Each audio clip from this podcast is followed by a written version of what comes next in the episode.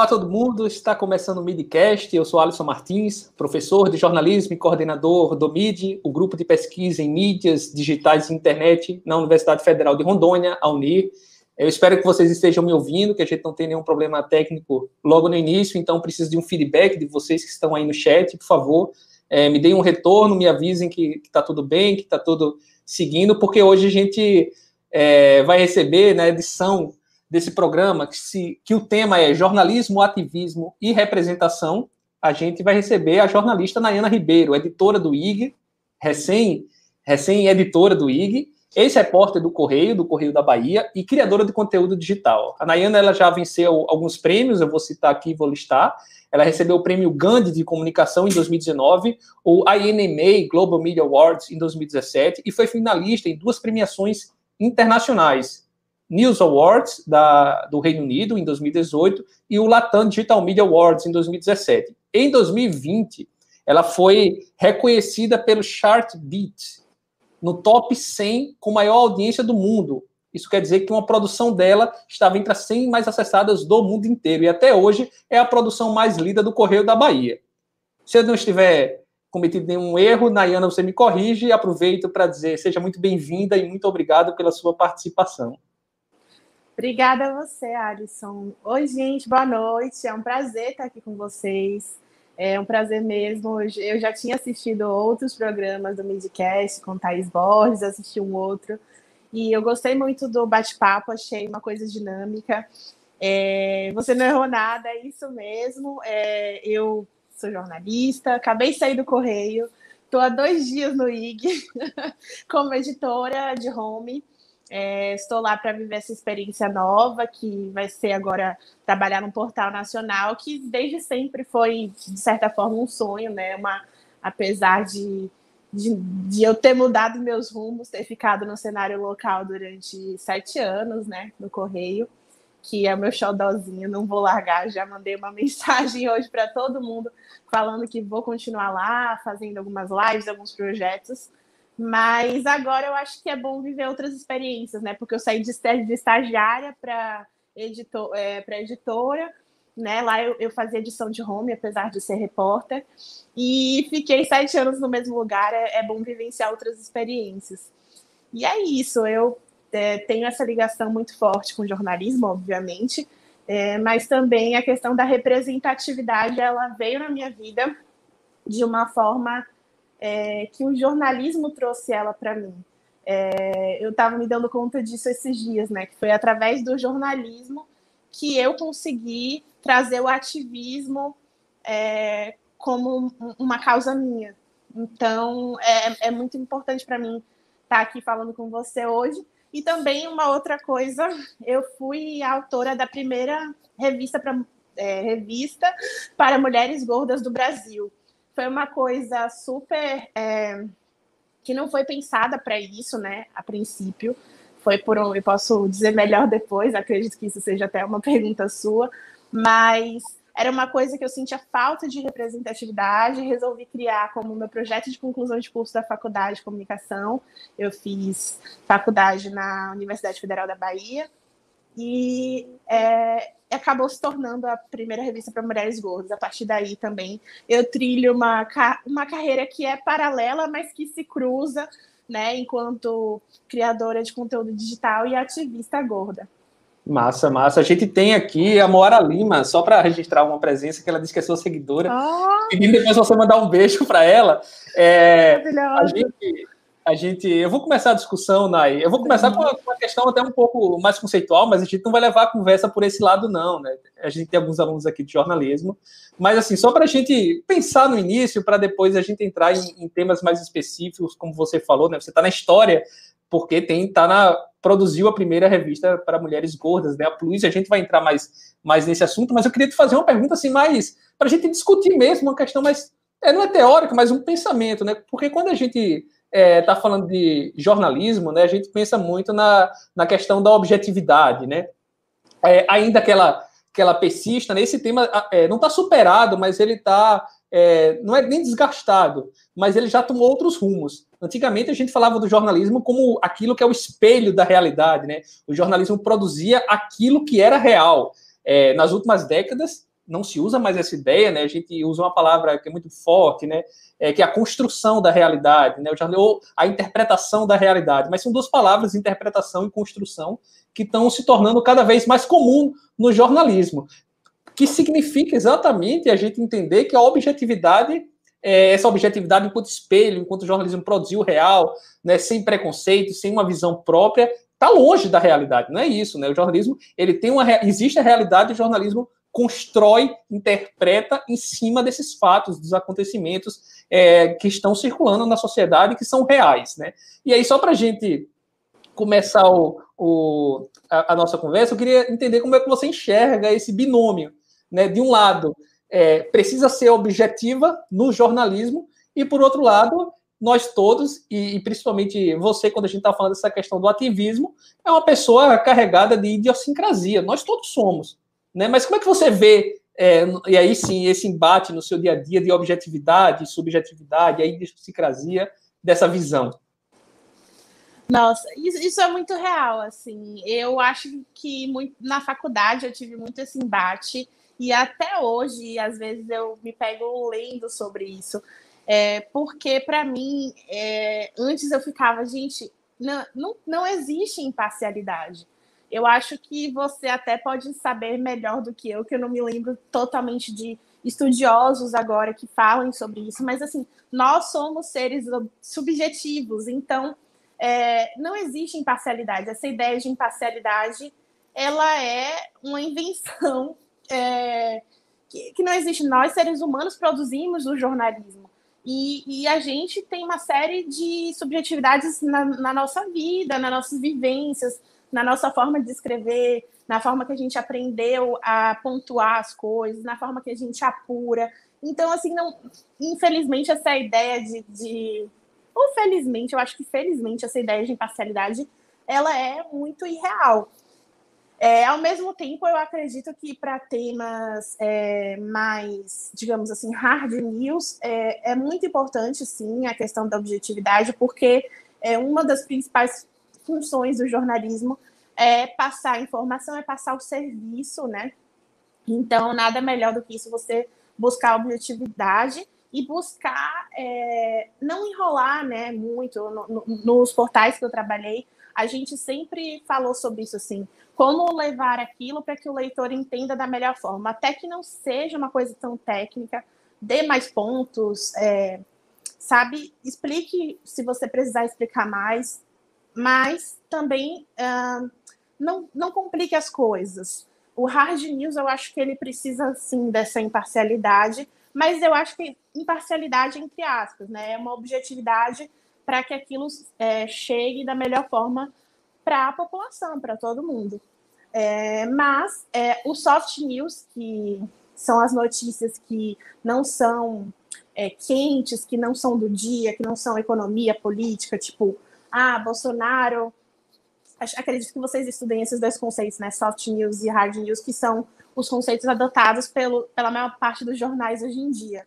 É, tem algumas redações que tem no centro, fisicamente, assim, dizendo é, as editorias mais do dia, das notícias quentes, que são hard news, e outra, é, e você vai indo mais um pouco distante, e são soft, é, existem as editorias de soft news, que são as mais frias, como variedades, algumas, algumas redações têm cadernos, né? O Correio tinha o Bazar, é, o A Tarde daqui da Bahia, é, tem até hoje a revista Muito, que são matérias mais frias, que não tem é, uma coisa de prazo para serem entregues. Óbvio que você vai discutir aquele prazo com seu editor e tudo mais, mas é, eu acredito que nesse caso dessas matérias de soft news, a gente tem sim é, que colocar ainda mais a nossa subjetividade.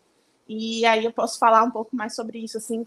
Então eu enxergo dessa forma, assim. Eu acho que a gente consegue separar bem é, como que a gente trata isso no jornalismo, se a gente tem uma proximidade com aquela pauta, se são temas mais frios, temas do dia a dia, de vivências, de saúde, é, no sentido de bem-estar, de comportamento, a gente pode sim trazer experiências mais é, próprias mesmo para a matéria, um discurso às vezes até a depender da sua pauta em primeira pessoa.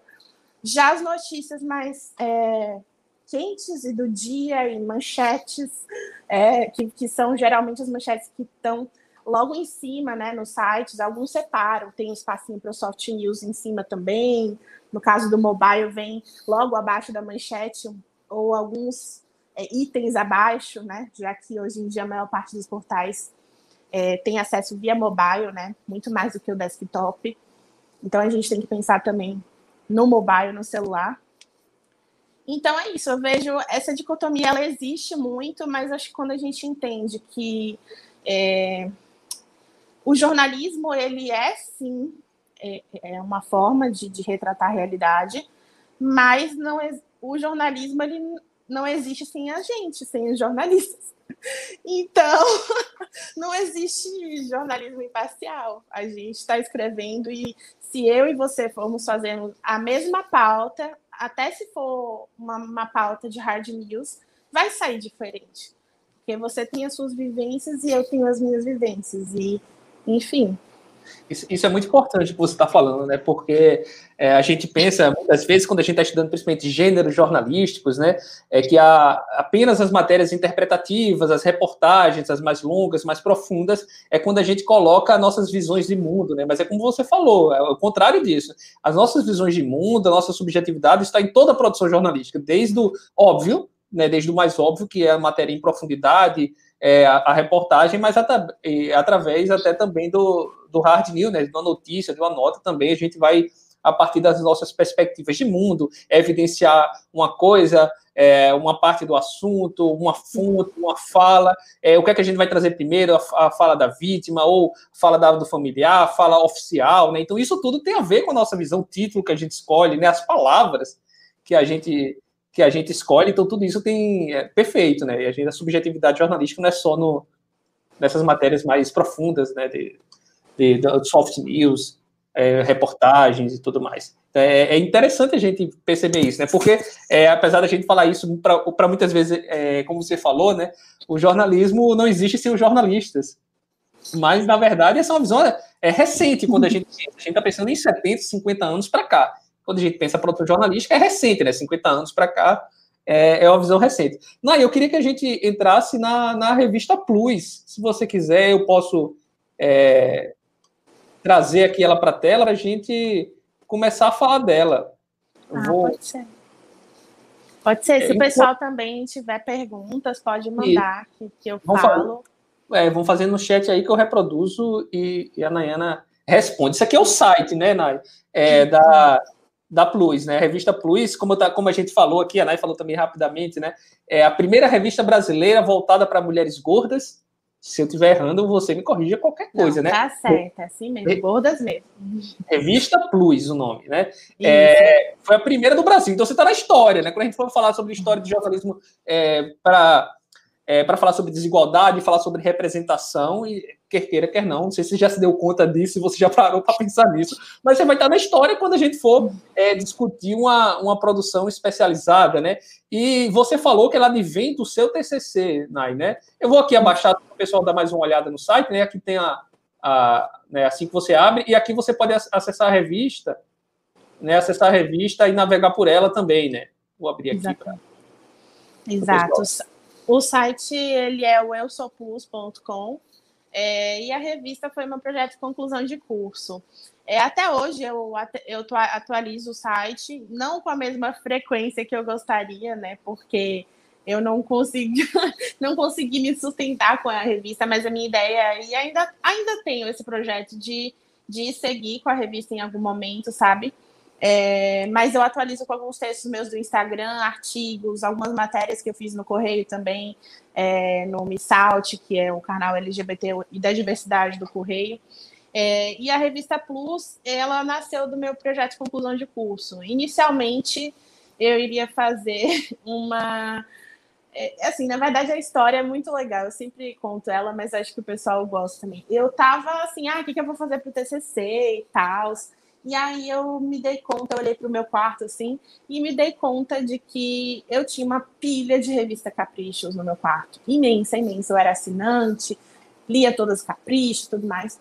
Mas eu olhei para aquelas revistas e falei assim, gente, por que, que eu leio Capricho? No meio do nada eu tive esse insight. E aí comecei a folhear as revistas e tentei, tentei buscar o porquê eu li aquela revista. E eu, depois eu cheguei à conclusão de que eu não era uma vontade própria. Eu lia porque existia um grupo de meninas, né? Era uma era líder, né? Enfim, tinha todo mês, não é mais como hoje em dia que tem apenas uma edição digital e o site era uma marca, né? Que todo mundo era um sonho de consumo, assim. Acho que quem viveu outras gerações tem essa mesma sensação, né? Você comprava capricho para saber quem era a capa e tudo mais, e lá dentro tinham dicas de moda, de tudo. E, mas eu me dei conta que eu nunca me senti representada pela Capricho. Eu, eu segui aquilo porque era, era, o que o grupo que eu andava, ou a, né, enfim, a TV falava que tinha que seguir, essas coisas. E aí eu passei a estudar sobre isso. Eu já estudava um pouco sobre isso na Facom, sobre a questão do, do capitalismo e padrões de beleza, que eu comecei a estudar numa disciplina optativa.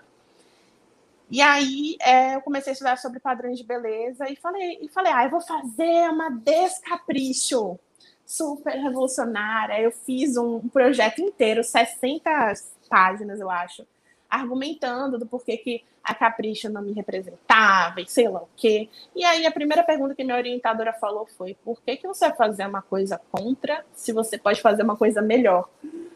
E aí eu, caramba, ela me deu assim, no mesmo segundo, ela obviamente derrubou minhas 50 páginas. Brincadeira, porque eu aproveitei 30 delas, mas. mas ela me deu essa ideia. E aí foi que surgiu a ideia da Plus, é, que foi para ser uma revista realmente representativa, que trouxesse pautas diversas, pautas que a Capricho não trazia na época, pautas que não ditassem necessariamente tendências, que trouxessem a diversidade.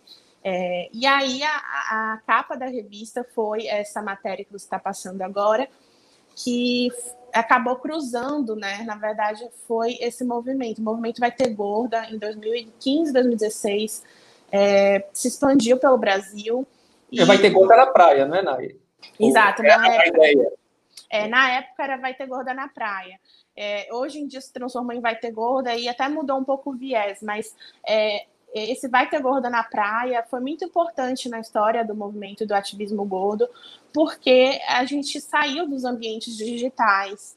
É, existia uma movimentação de mulheres gordas em grupos é, de Facebook, de WhatsApp, mas nunca tinha existido uma coisa tão é, que tomou proporções tão grandes. Então, é, também está aí a importância das redes sociais, mas eu também sempre reconheço a importância do feminismo negro, é, porque o feminismo negro trouxe para a gente essa ideia de levar para a rua as nossas pautas, sabe? E, e, muitas das ativistas gordas que é, tiveram essa coisa de levar para a rua é, aqui no Brasil são mulheres gordas e pretas.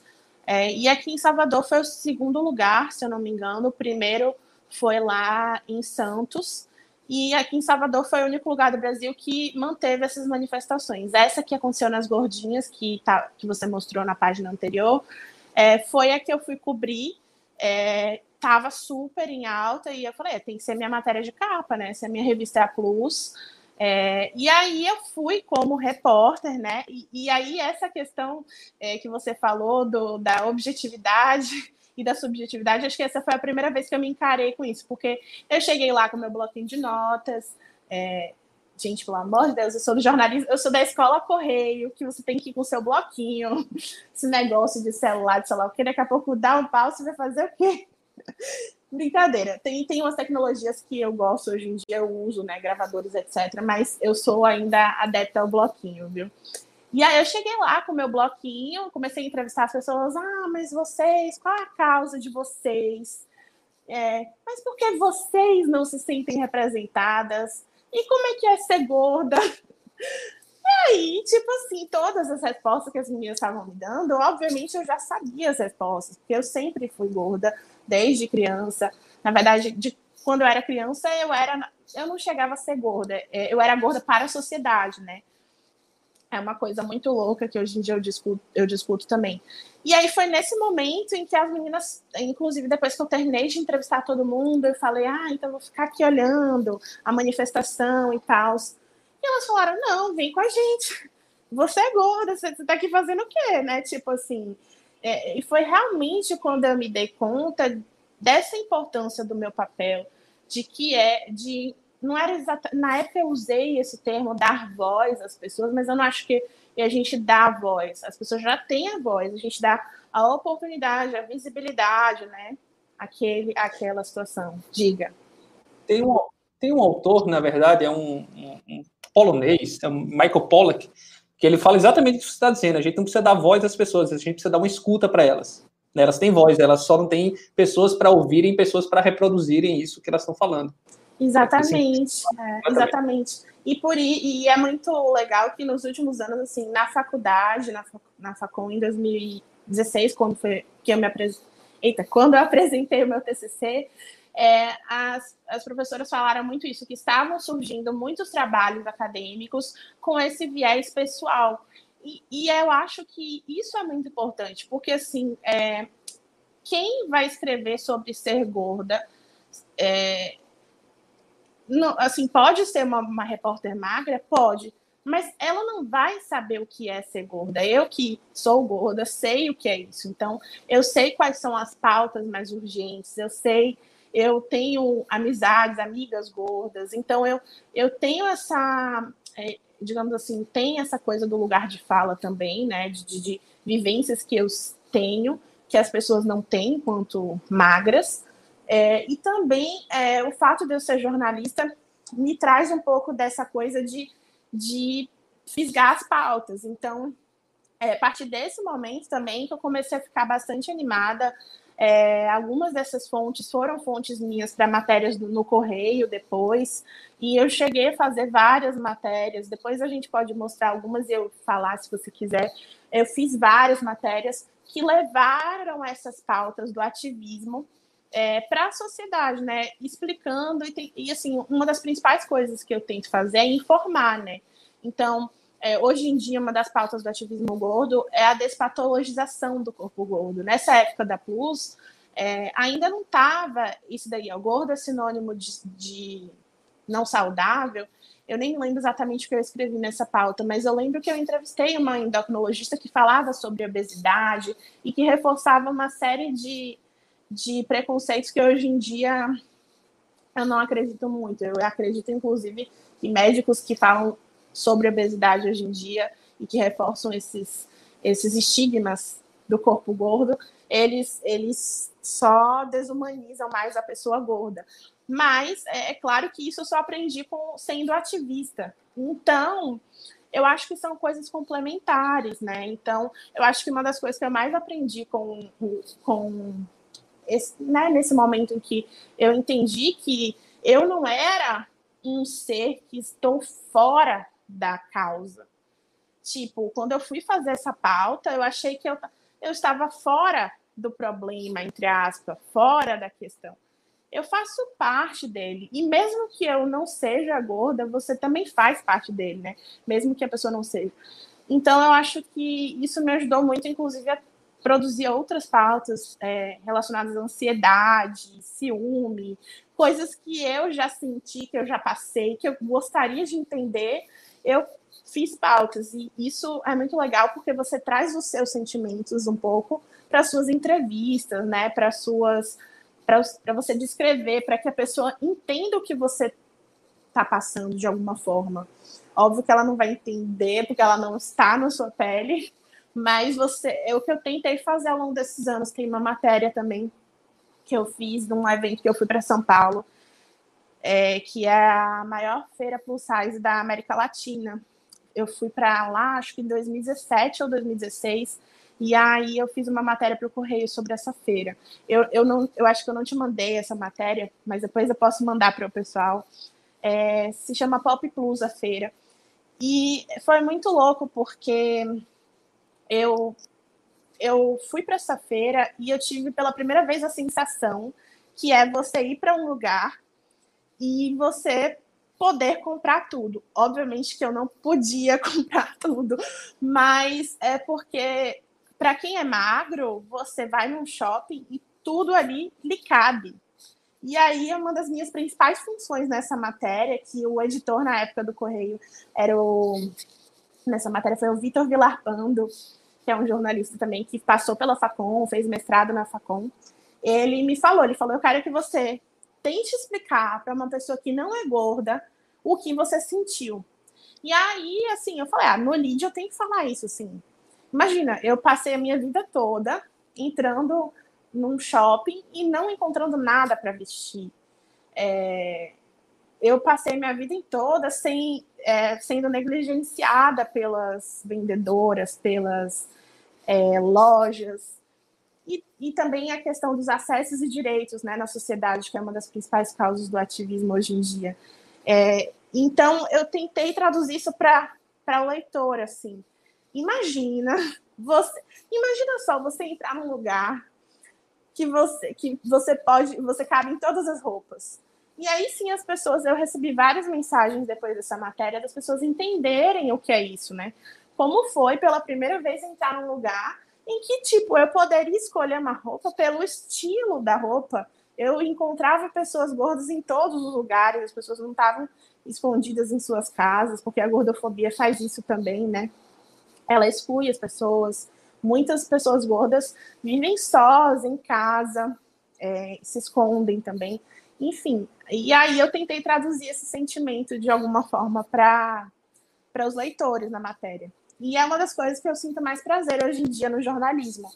É, essas matérias assim de comportamento. Óbvio que eu também tenho outro lado do jornalismo, que é o que eu estou seguindo atualmente, que é o do jornalismo digital, é, que eu adoro essas ferramentas todas, inclusive que vocês trabalham, que a Thaís citou, alguns especiais que ela citou. Eu estava na equipe, o Vozes da Seca, eu estava na equipe, aquele, aquela ferramenta de áudios que ela citou para vocês, foi uma sugestão é, que eu dei, que, que eu acabei ajudando é, PictoChart, Infogram, essas todas eu adoro.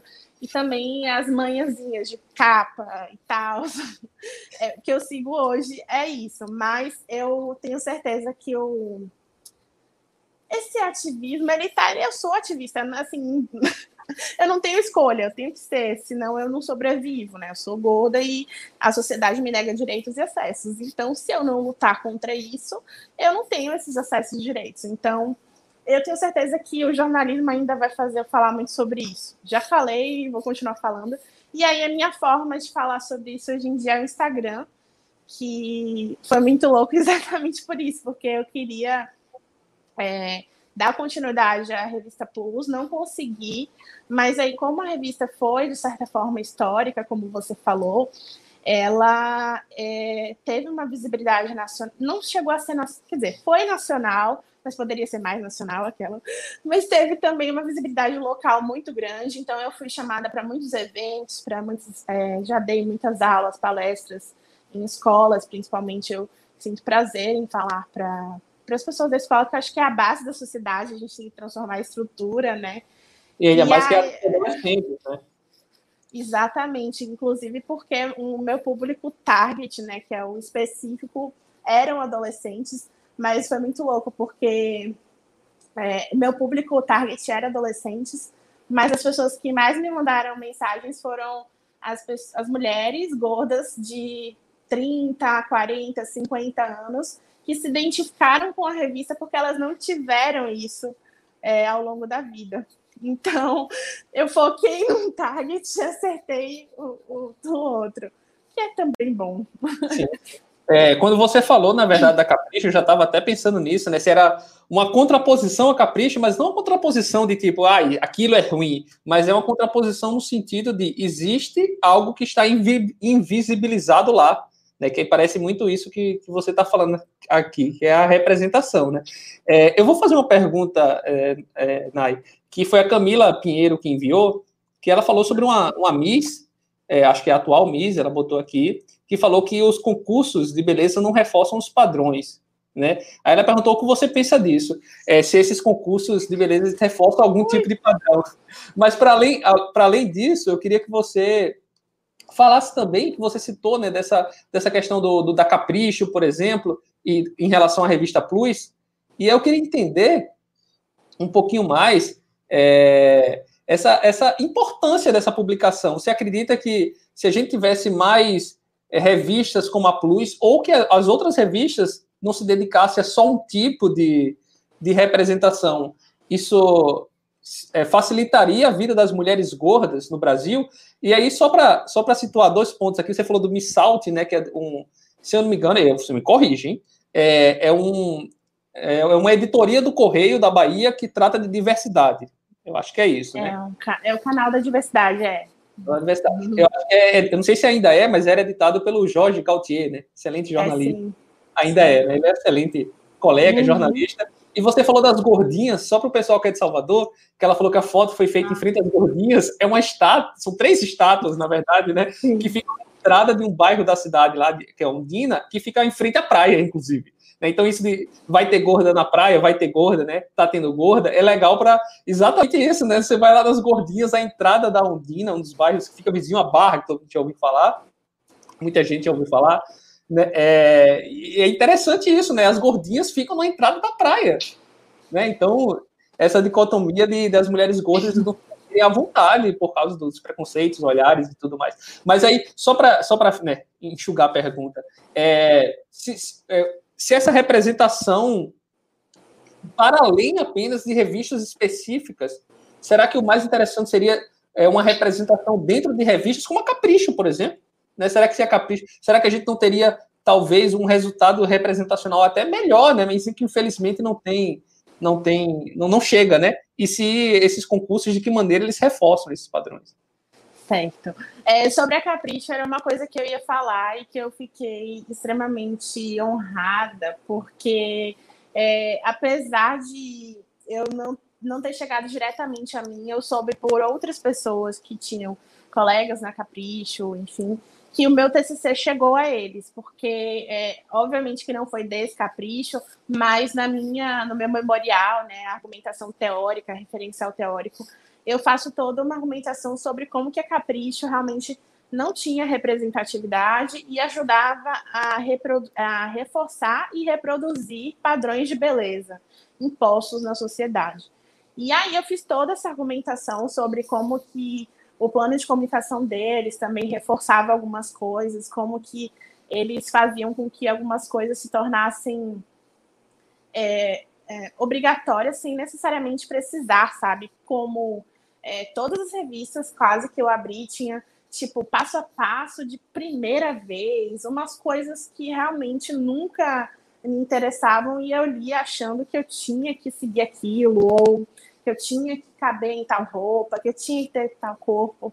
É, então, a, o meu orgulho, na verdade, é que ao longo dos anos, a Capricho e outras revistas como Atrevida, né, algumas outras nesse nicho de de adolescentes e, e tudo mais, elas passaram por alterações, é, é, por vários fatores. Alguns deles têm a ver com repórteres gordas. Eu sei que na Capricho atualmente existem algumas repórteres gordas. E quando você tem jornalistas que passam por aquilo, né? Obviamente as pautas também vão mudando, mas também por conta de uma de uma mudança social. Óbvio que essa mudança ela ainda é de passos lentos, a gente ainda encontra algumas matérias um pouco problemáticas na Capricho, mas eu me sinto orgulhosa porque eu acho que eu fiz parte dessa mudança de alguma forma. Então, se você entrar no site da Capricho hoje em dia, você vai encontrar, sim, pautas mais diversas, vai encontrar é, uma das coisas que eu falei na Capricho e na, é, na, no meu TCC sobre a Capricho, que hoje em dia eu reforço, é que hoje em dia eu me identifico com, enquanto bissexual. Na época, eu acho que eu ainda estava me entendendo enquanto bissexual e pansexual. E aí é que é a pessoa que gosta de pessoas de outros gêneros, independente de qual gênero seja, é, se atrai, né? E tanto amorosamente quanto sexualmente, mas enfim, existem diversos tipos de, de sexualidade, enfim, tem gente que é pan, por exemplo, que não se atrai sexualmente por pessoas de outros gêneros. E uma das coisas que eu critiquei foi justamente isso, que a Capricho também ajudava a reproduzir uma ideia de que a gente tinha que ficar, que a menina tinha que namorar, tinha que arranjar um namorado, ou como arranjar um namorado, e sei lá o quê, sempre focando nessa coisa da heteronormatividade, né? Então, esses são alguns dos padrões que a Capricho ajudou a reproduzir. Obviamente que a culpa não é da Capricho, e sim de toda uma estrutura social que é machista, que é patriarcal, é, que desde que a gente nasce, as mulheres e homens, né, nós temos papéis estabelecidos na sociedade, nós temos é, a mulher tem que fazer isso, o homem tem que fazer aquilo, né? Papéis que são designados socialmente, padrões de beleza que são impostos não apenas pela estrutura social, mas por vários setores, como a indústria de beleza, a indústria da a própria medicina, né? A gente não tem como não falar disso, a indústria da moda. Então, é, são vários setores que também lucram com essa insatisfação corporal é, do ser humano, mas essencialmente das mulheres, né? A pressão estética ela atinge a todo mundo. É, principalmente as mulheres. Tem uma pesquisa que eu sempre cito, que é da Strategy, Strategy One, que é um instituto, e ela foi encomendada pela, Go, pela Dove, é, que diz que 96% das mulheres ocidentais estão insatisfeitas com seus corpos. Se 96% estão insatisfeitos com seus corpos, então quer dizer que quase 100% né, está. E, obviamente, quer dizer que uma série de indústrias está é, estão, né, série está lucrando com isso. É, lucrando mesmo, porque a gente vive numa sociedade capitalista, capitalista e o capitalismo não perdoa. É, então, assim, em resumo, essa questão da capricho, eu fico orgulhosa hoje em dia em ver que existe um pouco mais de diversidade, falam é, muito mais. Tem, existem pautas que eu fico, meu Deus, isso veio da capricho, poderia ter sido da PUS. Então, assim, embora a PUS não tenha continuado, eu acho que ainda é uma revista atual. Obviamente que existem coisas que eu mudaria, por exemplo, é, eu defendi na época que é, gorda e plus size era a mesma coisa. E eu defendi isso porque eu acho que o meu público, é, eu argumentei para esse lado, né, de que o público ainda não estava habituado a entender o gorda a ressignificar o gordo, apesar de que eu tentei falar isso ao longo da revista. Vamos ressignificar essa palavra, é, trouxe fontes que falavam disso, mas eu falei que era para a gente usar como sinônimo. Mas hoje em dia eu entendo que plus size, na verdade, é um, um nicho de mercado, fala muito mais, por exemplo, sobre moda, sobre é, produtos do que sobre pessoas, né? As pessoas, elas têm uma... Eu, eu não sou plus size. Plus size, na verdade, é um substantivo, né? É um mercado plus size. É, é porque foi puxado do, do inglês, então às vezes a gente muda um pouco. Mas eu sou gorda, né? A característica, o biótipo é gorda, não é plus size. Mas, enfim, é, é apenas uma questão. Então, a, respondendo essa pergunta da Capricho, eu acho que ainda falta bastante representatividade, mas eu também acho que houveram esses dois movimentos, tanto a entrada de jornalistas gordas na revista, não só na Capricho, como em outras. Você vê hoje em dia as pautas da revista Elle, da revista Glamour, da revista. Hoje em dia eu fui. Ai, qual outra que eu amo? A, tri, a TPM, a Trip, eu amo hoje em dia. Enfim, você vê que houve esses dois movimentos tanto do público pedir, né? Eram assuntos que estavam bombando nas redes sociais e nas ruas, então não tem como os veículos ignorarem isso, né? E também a, o movimento de terem jornalistas. E já sobre os concursos de beleza, eu falo bastante sobre isso, já tenho tempo. Eu acho que os concursos de beleza eles reforçam sim padrões de beleza. Eu não sou a favor dos concursos de beleza. Eu já fui chamada para ser jurada de vários concursos de beleza, de plus size, etc. E nesse caso, eu, eu mudei minha opinião em relação a várias coisas é, nesses anos. E é normal, é natural, a gente vai lendo, vai tendo outras vivências. Mas em relação a esse ponto, foi uma coisa que eu não mudei. Eu acho que é, os concursos de beleza, eles podem, no sentido de plus size, assim, é, ter um papel importante no sentido de que, já que a gente não tem gordas nos concursos tradicionais, eles são importantes como uma forma de demarcar espaço, como uma forma de resistência. Eu enxergo sim essa importância, mas ao mesmo tempo eu acho que os contrapontos de, do concurso de beleza no geral, eles são muito maléficos literalmente, assim. É, você, a gente está defendendo que cada um tem a sua beleza, cada um tenha, né, enfim, o que é beleza, né? A gente, outro dia eu estava discutindo isso, assim, o que, que é beleza? Para mim, beleza tem a ver com, sei lá, o caráter da pessoa, como ela se interage com o mundo, não exatamente apenas a beleza física. E você eleger a mais bela, ou a Miss, ou a sei lá o quê, você está fazendo tudo que é, essa sociedade que, que objetifica as mulheres, é, que quer que a gente apenas pense na coisa da beleza, da estética. Quando a gente faz isso, a gente está reforçando todos esses estereótipos. Então, além disso, ainda tem os bastidores por trás dos concursos de beleza, que vocês devem saber, e que ainda existem de competição mesmo. Então, não é uma coisa que tem a ver com sororidade, não é uma coisa que foca em outras questões, é uma coisa que foca na beleza física da pessoa e que julga a pessoa pela aparência. Então, eu, eu nunca acreditei que a aparência é o que importa em primeiro lugar. Então eu sou completamente contra e por isso que eu neguei e vou continuar negando até me provem o contrário. Nos últimos seis anos foi uma das coisas que eu não mudei de opinião, de que não faz sentido eu que sou uma pessoa que defende que a diversidade, a beleza está na diversidade. Eu vou ficar elegendo quem é a mais bela, faça-me favor. Mas sim, eu reconheço o papel, a importância, na minha opinião, se existirem os concursos de beleza, tinha que no mesmo concurso ter gordas, magras, todos os tipos, não só mulheres, trans, enfim.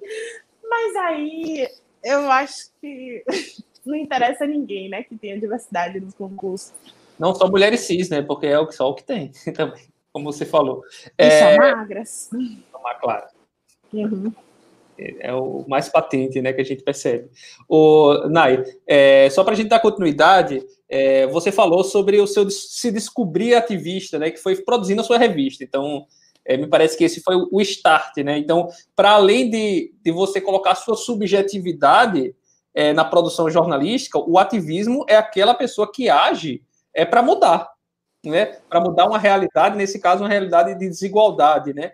E aí a Vanessa é, faz uma pergunta um pouco nesse sentido também, né, do que, é que pode se fazer para quebrar o paradigma. Nesse caso, é o paradigma das pessoas gordas serem vistas como não saudáveis, né, e que são, sobretudo, ridicularizadas né, por meio de piadas. É, e aí, eu, só para emendar com essa pergunta da Vanessa, esse ativismo de profissionais que estão em cargos é, em posições de privilégio, aí você vê jornalistas, será, pessoas de empresa. É, é, importante que essas pessoas também sejam ativistas nesse ponto. Então, assim, é, você está numa empresa X, você contrata pessoas gordas também, né? Porque as atendentes têm que ser magras, porque as atendentes têm que ter cabelo liso, porque as atendentes têm que ser brancas, você vai na Boticário, né, na, é, na Riachuelo, na Rena, enfim, essas empresas é, padronizadas no Brasil e no mundo inteiro. Né? Então, é, será que é, é para emendar, porque você falou também de ativismo, né? E para a gente entrar um pouco mais nesse assunto que surgiu exatamente na produção da Plus. Então, será que, e aí, junto com a pergunta do Vanessa, como é que a gente pode quebrar esse paradigma da mulher gorda ser vista como não saudável e sempre ser ridicularizada? E aí eu faço essa, esse chute. Será que o ativismo das próprias pessoas gordas que estão em posições mais privilegiadas e é, reforçando é, esse padrão, será que esse ativismo seria uma saída? Eu acredito que a primeira, talvez uma das primeiras saídas, sim. É, mas eu acho que a saída perpassa por uma mudança estrutural. É, e essa mudança estrutural, ela depende de uma conscientização de toda a sociedade, desde a base, desde a primeira educação, da educação básica. Então, assim, é uma mudança que realmente ela vai demorar muito para a gente ter, mas eu enxergo que a gente tem é, alguns caminhos. O primeiro deles, na minha opinião, é o conhecimento. Então, para isso também que eu tenho me aproximado é, novamente até, porque desde na faculdade eu estudava sobre esse tema, me afastei um pouco por conta do trabalho, mas voltei recentemente estudar é, sobre. Um, já tem uma área acadêmica chamada Estudos do Corpo Gordo. É, tem um perfil no Instagram que vocês podem seguir, que é Estudos do Corpo Gordo, que é da professora Malu Jimenez. Ela é professora doutora pela UFMT, se eu não me engano. E ela defende exatamente essa questão da gordofobia ser uma, um estigma na sociedade. E todas essas é, esses preconceitos mesmo, esses padrões que são é, reforçados né, pela mídia, pela sociedade, é, são institucionalizados e, e, são frutos desse estigma, que é o estigma do corpo gordo, que, enfim, ela explica um pouco sobre isso academicamente, mas eu acho que quando a gente entende né, todos os fatores da sociedade, a gente consegue entender que, na verdade, tanto a saúde quanto, né, enfim, a indústria da beleza e tal, eles estão lucrando com isso. Não existe uma abordagem humana, humanizada, humana não. É, então, assim, eu acho que o primeiro passo assim, é o conhecimento, você entender que os conceitos usados hoje em dia estão ultrapassados, seja o conceito do IMC, que é o que diz, né, hoje em dia para a medicina, é, quem é obeso ou não, né? Eles, eles classificam por essa forma de peso dividido pela altura ao quadrado. Ou seja, tem duas variáveis, peso e altura. E a própria medicina se contradiz, dizendo é, que você precisa olhar todos os fatores da pessoa, da vida da pessoa, é, os hábitos, genética, a sua qualidade de vida no geral, é, o seu até o, o, seu humor, o seu né, ansiedade, todos esses fatores precisam ser levados em consideração para você medir a saúde de alguém, o bem-estar de alguém. Então, eu acredito que o conhecimento é a saída é, a gente precisa sim de agentes de mudança, mas eu não acho que esses agentes de mudança são apenas pessoas gordas, porque a gordofobia, né, como eu já falei aqui algumas vezes hoje, é um problema estrutural. Então, está em todas as partes da sociedade. E não são só as pessoas gordas que precisam ser anti-gordofobia, né? São todas as pessoas. Então, e, e essencialmente a, as, pessoas as pessoas magras também fazem parte deste problema, né? Porque se eu saio na rua e eu não passo na catraca, foi porque alguém fez a catraca que não me passa. Se eu é, vou na rua e sou julgada, é porque existe toda essa questão social, um problema de todos. Mas é, eu acho que é importante sim essa presença de, de pessoas, né, como você falou, é, gordas que sejam ativistas mesmo, porque eu acho que ainda temos um momento. Esse é até um assunto polêmico, porque é, a gente passou por um momento em que esse, essa discussão sobre é, positividade corporal e tudo mais, ela viralizou nas redes sociais e ela viralizou de uma forma talvez um pouco romântica, entre aspas, é, em que as pessoas é, falam como se aquilo fosse fácil, né? Tipo, o processo tanto da questão da autoestima, da autoimagem, do amor próprio. E não é assim, né? É, ainda mais, por mais que eu me ame e tenha trabalhado toda essa questão da autoestima e trabalho todos os dias, eu ainda assim vou sair na rua, não atualmente porque eu tô ficando em casa, mas vou sair na rua e vou ter acessos e direitos negados. Então, é, eu acho que assim, eu não sei se todos têm que ser ativistas.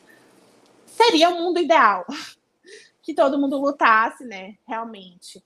Mas é porque eu, atualmente eu vejo muita pessoa que se diz ativista e não é na prática, entendeu? E isso é muito, é meio complicado, na minha opinião. Até por isso, recentemente, até. Isso aí eu posso. Tem no meu perfil, eu falei sobre o porquê que eu não sou mais. É, não me considero mais ativista body positive, porque o movimento body positive ele acabou sendo silenciado, né, por pessoas magras. Foi um movimento que foi criado para pessoas gordas e que é, as pessoas que têm visibilidade são pessoas magras que dizendo que se aceitam, então tal, tal, que é importante também, porque tem a questão da pressão estética, mas no final das contas, é, quem sofre na prática as violências né, da gordofobia não teve nenhum tipo de avanço nesse sentido. Sim. Então, é, eu acho que perpassa, assim, por conhecimento, você pesquisar mesmo, tipo a Malu, a Malu Fontes, Malu Jimenez, é, que é essa pesquisadora, é apenas uma. Tem algumas outras pessoas. Tem a Agnes Arruda, que é da área de jornalismo. É uma pessoa interessante para conversar, que ela fala, ela tem uma tese que se chama O Peso da Mídia. E ela fala sobre como o jornalismo como um todo é gordofóbico, né? E, e lá no Correio, a gente tem, teve. Eu, eu acho que o fato de eu estar lá ajudou nisso. Eu falei sobre isso num podcast que eu até mandei para você, se você quiser depois compartilhar com o pessoal da turma. Foi um podcast do sobre mercado de trabalho. E, e eu falei justamente sobre isso no, no, no, no podcast, que o Correio me deu uma abertura é, para sugerir coisas e tudo mais, e para mudar um pouco dessa estrutura, porque às vezes a gente via umas matérias assim, ai, ah, sei lá quem emagreceu tanto. É, é uma coisa que antes era visto como uma coisa normal, mas que, que acaba reforçando esses estereótipos, né? Essa matéria que eu esse podcast foi baseado numa pesquisa, se eu não me engano, foi da TIM, que a TIM começou a aplicar é, justamente eles fizeram um processo seletivo no qual priorizaram as pessoas gordas. Acho que a pessoa da TIM falou sobre isso, sobre ter um programa interno na empresa é, que explique para as pessoas da empresa o que é gordofobia. E, e eu achei isso muito legal, assim, também, sobre a gente precisa ter as pessoas preocupadas com esse tema, né? Mas antes delas estarem preocupadas com esse tema, elas precisam entender, porque o que acontece hoje, infelizmente, é que a gente tem realmente uma infinidade ainda de conteúdos que reforçam os padrões, né? Então, é, é tipo assim, você vê hoje em dia as influenciadoras gordas, ou, enfim, que defendem a body positive, tem um alcance, sei lá, são, você conta nos dedos quem tem mais de um milhão de seguidores, conta nos dedos, literalmente. E você vê aí, olha quantos, você pode citar só das influenciadoras fitness, né, por exemplo, que reforçam tudo isso. É, reforçam coisas que não são totalmente necessárias, totalmente não, não são necessárias para a gente viver, é, procedimentos estéticos, é, produto para isso, produto para aquilo, produto para cotovelo, para sobrancelha, para sei lá o quê, nos criam necessidade que a gente não, não precisa ter, né? Então, esse podcast foi legal, foi acho que foi uma das minhas últimas produções lá para o Correio, porque eu fui fonte da matéria e falei sobre o como foi importante para mim trabalhar numa empresa que me ouviu. E aí, a partir disso, acho que depois eu posso mostrar, se você quiser, mostrar aquela do Alexandre Lírio, que eu te passei. É, no ano passado, o Correio, numa das edições do final de semana, que é uma edição geralmente na qual a gente é, o correio dá a gente, né? Não tem jeito, tá dentro de mim. Faz pouco tempo, né? Uma semana. É, uma edição que, que falava sobre bariátrica. E aí o repórter que fez a matéria foi o Alexandre Lírio. E ele veio falar comigo e tal. E acho que uma das capas que ia ser escolhida era uma capa que mostrava o antes e depois da, da pessoa que fez bariátrica. E eu, aí eu, eu argumentei para a editora-chefe, a Linda, e ela, e ela me, me ouviu, assim. Eu falei, não, Linda, antes e depois, além de ser um completo gatilho, né, para pessoas que são gordas, até para pessoas que emagreceram, é, vai reforçar de alguma forma a gordofobia, não vai mostrar o que a pauta quer dizer, porque essa pauta, é, o Alexandre tentou justamente trazer as consequências da bariátrica, Claro que ele trouxe algumas consequências para a autoestima das mulheres, né, que elas dizem ter, mas também trouxe o quão grave é essa situação no Brasil, né? É, e, ele, e ele me contou umas coisas de bastidores que eu fiquei chocada. Essa matéria até não ficou tão exemplo de jornalismo digital assim na internet, mas ela tem até uns gráficos que poderiam ter sido, inclusive, feitos com infogram, se fosse eu que tivesse colocado no site. Aquelas, né? Inclusive, Mas... Infogran e PictoChart usamos nas disciplinas também. Vixe, seu áudio falhou agora. Deu aquele. Ah, de novo? Ele tá me ouvindo? Vixe, falhou de novo. E agora? Eita. Voltou, não? Não, não foi. Vou. Será, será que pessoal... tenta seu áudio de novo. Gente, problemas técnicos, qualquer coisa eu continuo é, falando aqui. Vocês conseguem me ouvir? Vai falando, vai falando. Vou falar que falhou o seu. Vou continuar falhando. Pessoal, vocês estão, vocês estão ouvindo Alisson? Se tiverem, mandam um. Não Manda uma resposta aqui. Melhorou. Melhorou. Melhorou? Ah, então beleza. Não, eu ia dizer que o Infogram e o PictoChart, inclusive, usamos nas disciplinas. Lá em Salvador e usamos aqui também. Verdade, é verdade. Inclusive, acho que o PictoChart a gente começou a usar até mais depois das disciplinas lá no Correio e tal. Foi bem legal. E aí, enfim, o, o, que eu queria falar sobre assim, a importância de ter uma repórter gorda, né? Eu, eu opinei na capa, opinei na produção da matéria, e o Alexandre também compartilhou umas coisas comigo e eu compartilhei com ele. Tipo, é, eu falei que, tipo, sei lá, eu acho que todas as pessoas gordas é, já pensaram um dia em fazer bariátrica, mas não necessariamente porque é uma vontade delas, mas sim porque é a bariátrica, a indústria da bariátrica, não só no Brasil como nos Estados Unidos, é a bariátrica ela é vendida como uma solução, né? Sendo que aí sim foi que a Linda falou, você precisa fazer um artigo sobre isso, que foi aquele artigo que está aí como relacionado, que é eles colocaram como é, jornalista do Correio relata, tá na esquerda até, eu te mandei. É, colocaram com esse título porque a galera viu o jornalista do Correio e clicou. Teve, foi, ficou até bem lida. Mas, assim, basicamente foi um contraponto meu, no qual eu trouxe como artigo, né? É, questionando. É, eu, né, e eles quiseram que, mostrar que eu sou jornalista, né? Que eu pesquiso sobre isso. É, que solução é essa que mais de 50% das pessoas, né? Voltam a ter o problema que solução é essa que 100% das pessoas têm sequelas, né? É, o Alexandre Lírio me contou, me contou alguns depoimentos, as, as pessoas falam, elas naturalizam a bariátrica. Ela é, teve uma pessoa que falou para ele assim: "Não, eu não sinto nada. Você não sente nada, nenhuma consequência?" "Não, eu não sinto nada. Eu só vomito todo dia." Aí eu falei: "Quê?"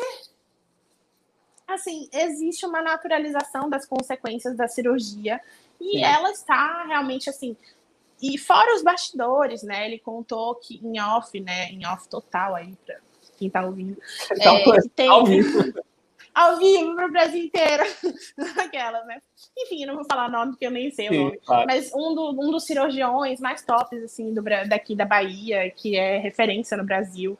É, nem sei o nome dele real mas eu, ele descobriu que o cara fez cirurgia bariátrica na família inteira, sendo que nem o, o índice necessário as pessoas tinham. Ou seja, isso só é mais uma prova do quão a nossa sociedade está doente, né? É, e está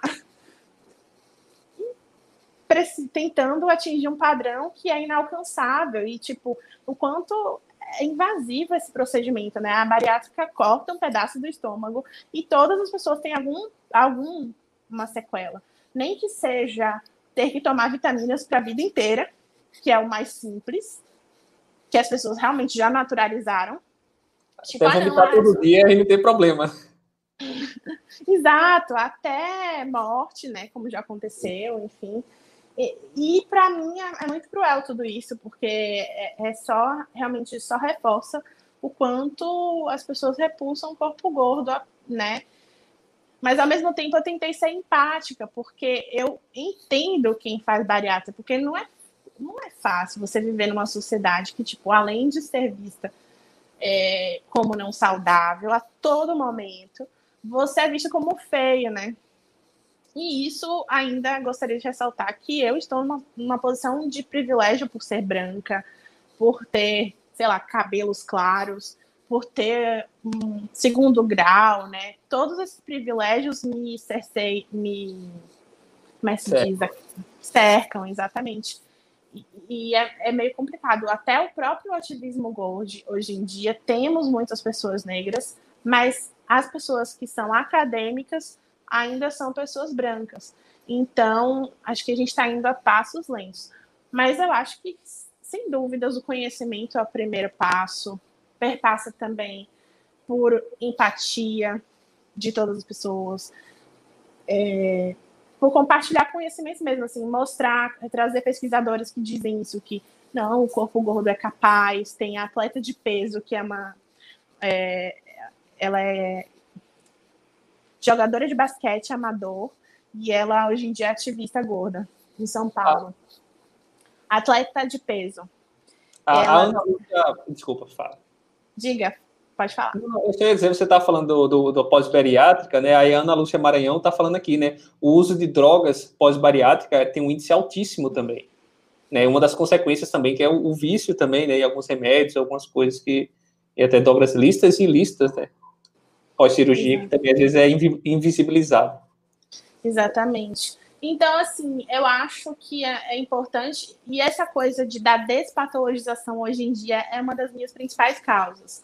E eu acho que ir pela academia é um, um caminho, porque a gente começa também a incomodar a ciência. Então, hoje em dia, a gente já tem também um setor da nutrição que se chama nutrição é, comportamental, é, que, já que já defende, por exemplo, que não, não existe. Eu não passo dieta, eu não faço isso nós temos nessa luta mesmo, tem alguns nutricionistas que eu até citei no meu perfil do Instagram, alguns, mas tem uma que se chama Nutri Desconstruída, tem um que se chama Ricardo Durante, tem alguns outros que, se vocês quiserem, é só ir lá, enfim, me perguntar, que tem, que tem essa abordagem diferente, justamente mostrando que essa questão da gordura, ela pode ser, ela é um fator realmente que interfere na sua saúde, mas ela não te define como um todo, né? E, e não pode e não pode ser limitadora e nem trazer ridicularizações, né?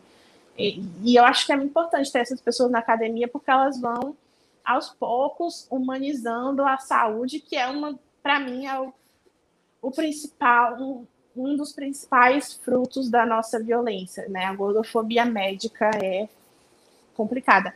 Também por isso eu fiz essa matéria esse ano que eu te mostrei do Dia do Gordo, falando sobre a despatologização, que é uma das é a principal pauta do ativismo gordo atualmente. Mostrar para pessoas que é, o conceito do IMC é ultrapassado, que o conceito de obesidade é gordofóbico, é, que você não sai nas matérias, na sua vida, no seu dia a dia, chamando as pessoas de obesa, que você não pode, por exemplo, não existe justificativa plausível para você é, olhar para uma pessoa gorda uma, ou uma pessoa que engordou e achar que ela está doente, ou olhar para uma pessoa que emagreceu e achar que ela está saudável. Olha, nessa, nessa matéria eu entrevistei a Malu Jimenez, que é essa primeira, ela é, do, é a professora que eu falei, professora doutora, ela é doutora pela UFMT e ela publicou uma tese e lançou agora um livro que está à venda, que se chama Lute como uma gorda, que ela explica tudo isso, fala de onde vem o preconceito, fala que é um estigma. A segunda pessoa é a Agnes Arruda, que ela é professora, jornalista, também é doutora. Eu não me lembro por qual lugar. A terceira pessoa, e a Agnes, ela tem essa tese, o peso da mídia. A terceira pessoa é a atleta de peso, que é a Ellen. É, a Ellen, eu travei? Não travei. A Ellen Valias, ela é maravilhosa e, enfim, ela, ela é jogadora de basquete, ativista negra, muito importante atualmente para o ativismo gordo nacional. A quarta é a Adriana Santos, ela é a coordenadora do Vai Ter Gorda, atualmente, do local tem essa importância também é, na questão de políticas públicas, né? Eu já participei de algumas reuniões com vereadores aqui é, de Salvador e também com, com alguns deputados, e algumas dessas foram mediadas por Adriana. E, esse, e o movimento daqui de Salvador ele tem é, esse pioneirismo de, de dialogar com a política, né? Porque políticas públicas também podem trazer acessibilidade, né? E a quinta pessoa que está aí é... Jéssica Balbino. A Jéssica, exatamente. A Jéssica Balbino, ela é jornalista, ela também é produtora cultural, ela tem um monte de profissões.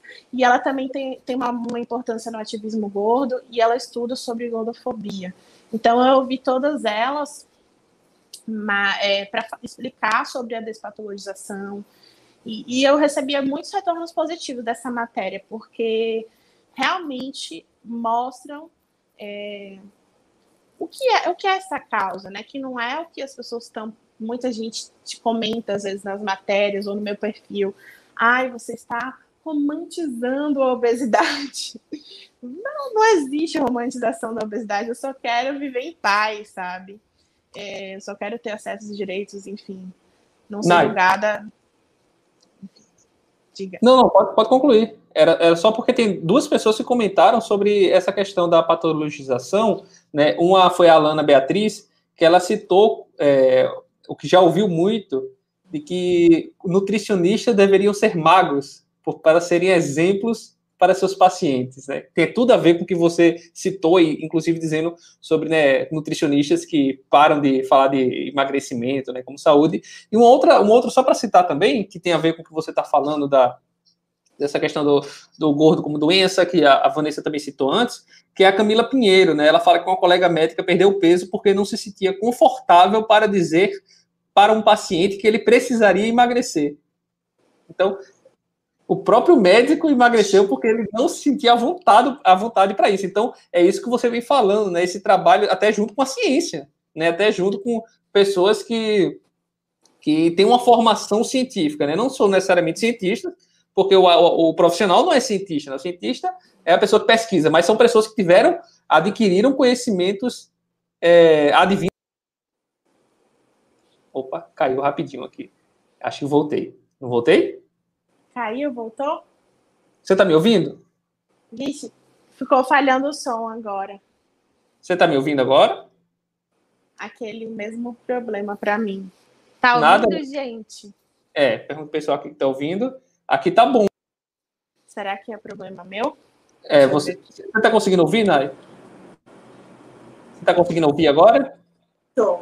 Agora sim. Ah, beleza. Nai, só para a gente é, começar a finalizar, porque a gente já está mais de uma hora aqui, mas assim, agradecendo, né, assim, é muita, muito conhecimento, muita coisa importante e legal também que tudo isso que a gente está falando aqui profissional tem a ver com a, própria, a sua própria produção prática como jornalista, né?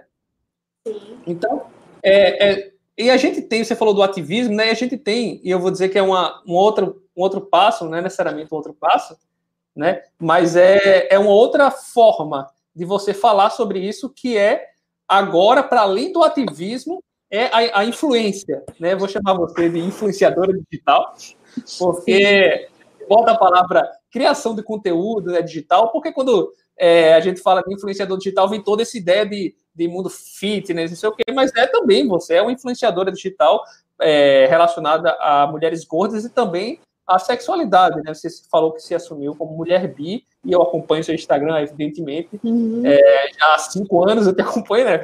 Se a gente se conhece há cinco anos, exatamente. Quatro, cinco anos, não, um pouquinho mais. Seis, seis anos. Seis. seis anos, exatamente.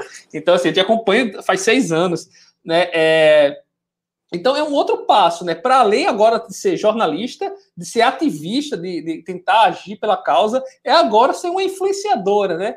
Então, como é que foi esse passo? Né? Você falou que o ativismo veio com, com a revista Plus, mas quando é que veio esse, esse novo, essa nova atividade mesmo, né? Essa nova atividade é. de, de produzir conteúdo digital, porque a relação é completamente diferente, né, com o jornalismo. É, embora o ativismo, eu vou Vou tentar aqui, foi. Embora esse é o Instagram da Nayana, né? Sigam lá. É, embora o, ativ, o, ativismo ele tenha uma relação por causa dessa perspectiva subjetiva que a gente falou, o, a influência digital não necessariamente, né? Não necessariamente tem a ver com jornalismo. É, e aí eu penso, por exemplo, em relação ao público é o mesmo público que te lê no correio, que te segue no Instagram. Eles entendem, por exemplo, quando você faz uma matéria hard news, que você tem que ser objetiva, para quando você está vendendo é, uma ideia, não vendendo produtos, mas vendendo uma ideia, é, opinando, se posicionando no seu Instagram. Já teve problemas de um público não entender, ou, ou no próprio site do correio, ou na sua conta pessoal lá no Instagram?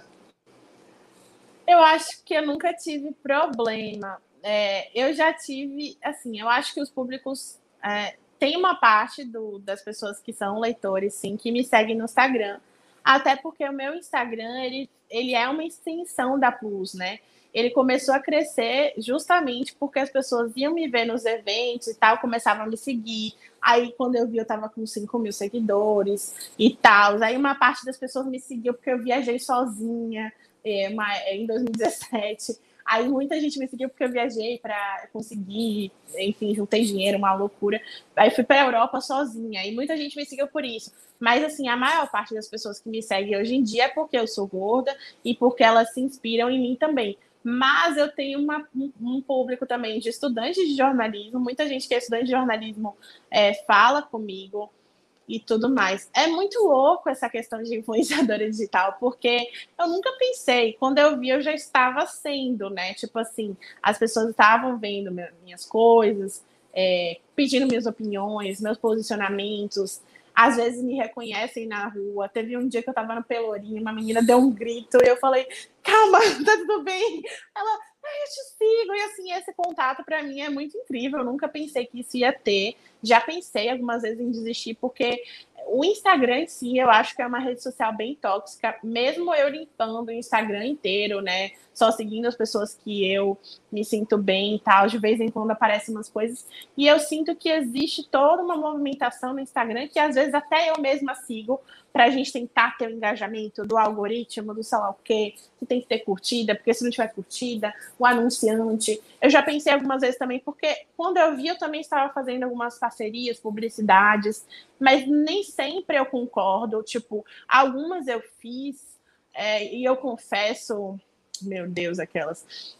Eu confesso. Algumas eu fiz pelo que aquilo representava.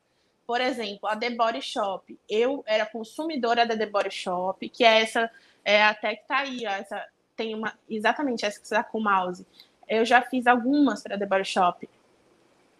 Eu acho que essa foi uma make que eu fiz para eles, e a outra que você colocou do, dos produtos, vermelhinha, exatamente, foi outra, foi um Reels que eu fiz para eles, de usando os produtos de uma linha. Mas, assim, eu fico bem nessa dicotomia, porque eu sei que isso é muito corroborar para a lógica do capitalismo, só que ao mesmo tempo é um dinheiro que entra, não é muito, mas eu hoje em dia aceito essas coisas muito mais pela representatividade. O time de influenciadoras da The Body Shop aqui em Salvador, se eu não me engano, tinha oito pessoas e eu era a única gorda. E quando as pessoas viram que tinha uma gorda, elas, caralho, desculpa o palavrão. É, isso é foda, né? Eu me sinto representada, eu vou consumir The Body Shop. Então, assim, eu fiquei muito feliz, até porque eu já consumia a marca, então, assim, é, eu tenho também, eu também tenho muito isso, assim, com meus seguidores de, e, e meus amigos até, de eu só, só fecho alguma coisa com uma marca que eu consumo, né? Que eu testei antes e que tudo mais. Mas eu eu tá, enfim, é, é, muito louco, assim, é uma troca mesmo. As pessoas já entenderam que eu não vou ficar post... eu não, não tenho como ficar postando todo dia, que eu posto que dá na telha, que tem vezes que eu vou postar uma foto de biquíni sim, tá tudo bem, porque hoje em dia também existe isso, ah, você postou de biquíni, tá querendo biscoitar, tá querendo e que tu, enfim, eu tento também trazer as minhas questões pessoais, que eu sei que são questões das outras mulheres gordas. Então, é, tem texto falando sobre a minha infância, sobre, por exemplo, nessa foto aí, se eu não me engano, não sei se é essa especificamente, mas teve um dia que eu compartilhei, mostrando que antes eu era vista como gorda, mas se eu olho hoje em dia, eu não sou gorda. Tipo, eu não era gorda nessa época, entendeu?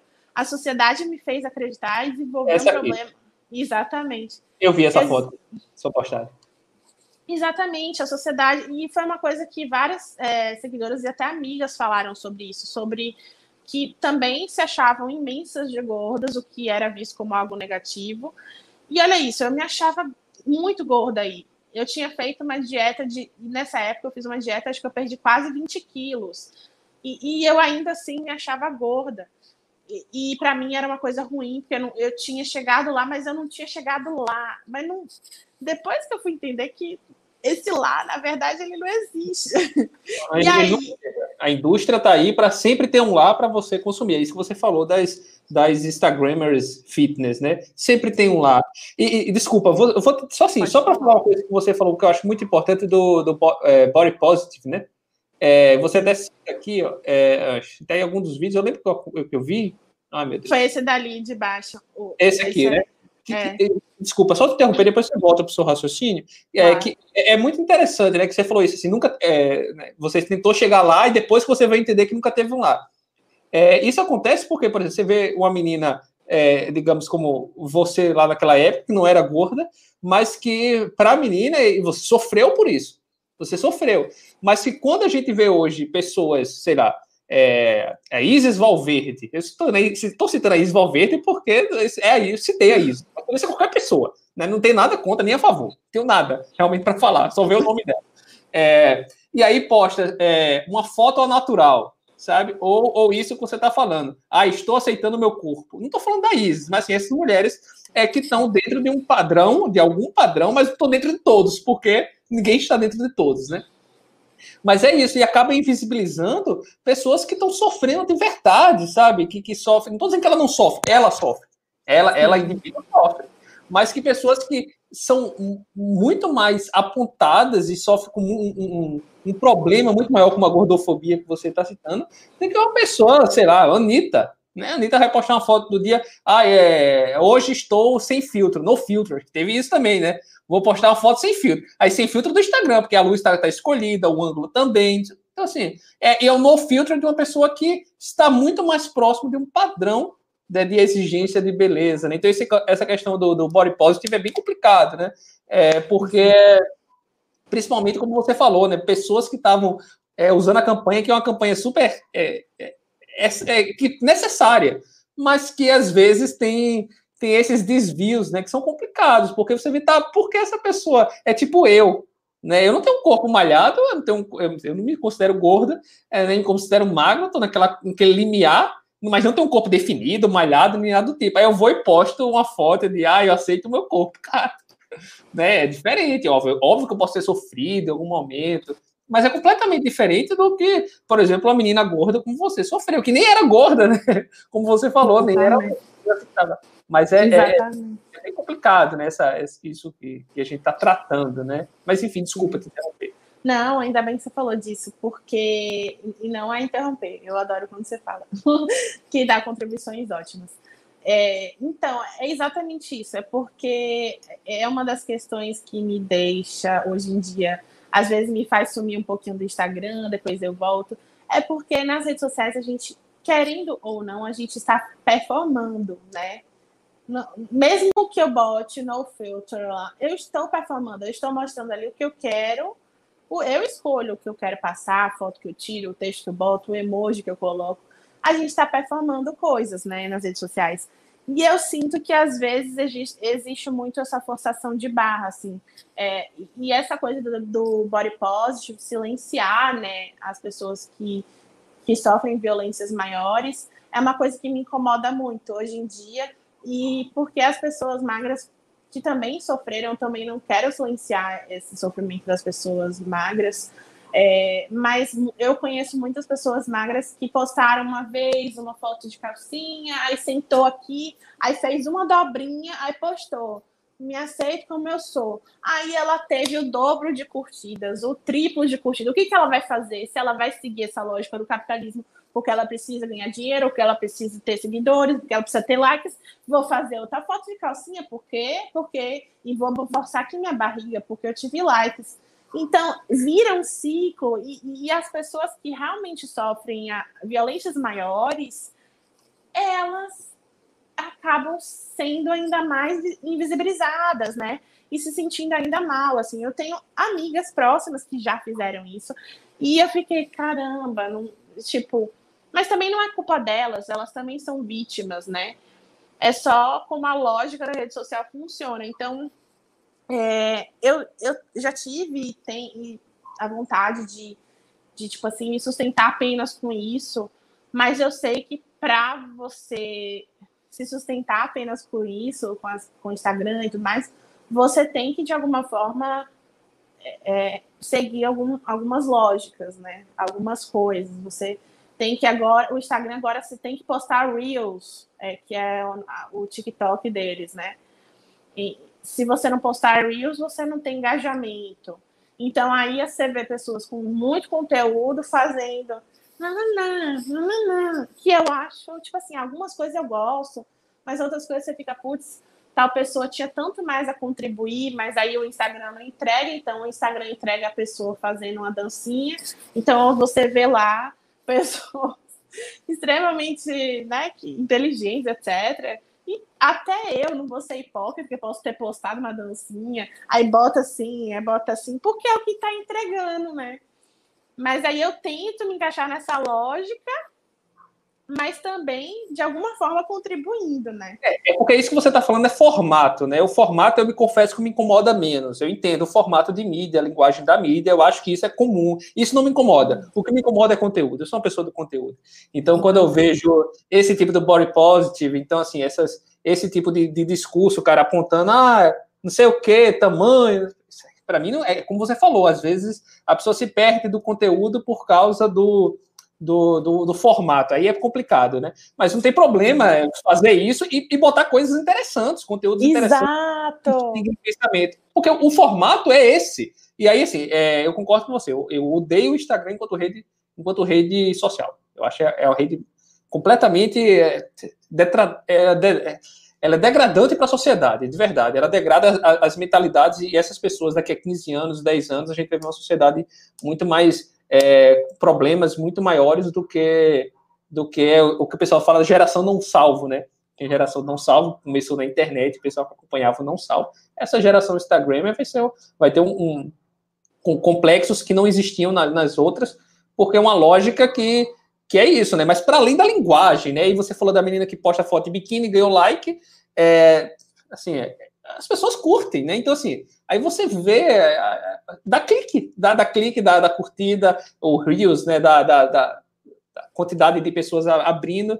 É muito mais do que o, o no, muito mais do que o formato. Se estivesse naquele formato, discutindo coisas interessantes, fazendo as pessoas pensarem, instigarem, o formato é isso, não tem problema. Cada, cada, forma, cada rede social vai ter seu formato, né? O Twitter com mais texto, Instagram né, mais é, com textos maiores, o, o, o, Instagram com, com outra linguagem, a linguagem de foto, mas o problema é que a linguagem de foto é de exploração de corpo. Isso é que é o problema. O conteúdo é exploração de corpo. Não é uma linguagem apenas formato. Porque o Instagram tem uma, um, um, formato ligado com conteúdo. O, o, a menina de biquíni é, é a menina de biquíni padrão. É para isso. Tipo assim, não é porque a pessoa. Não é qualquer um que vai, como você bem citou, né? A menina que a menina gorda que vai postar uma foto de calcinha, ela não vai ter essa visibilidade para discutir sobre se aceitar, sobre empoderamento, não vai ter essa mesma visibilidade, sei lá. Vou citar outra pessoa aqui, sei lá, a, a Boca Rosa.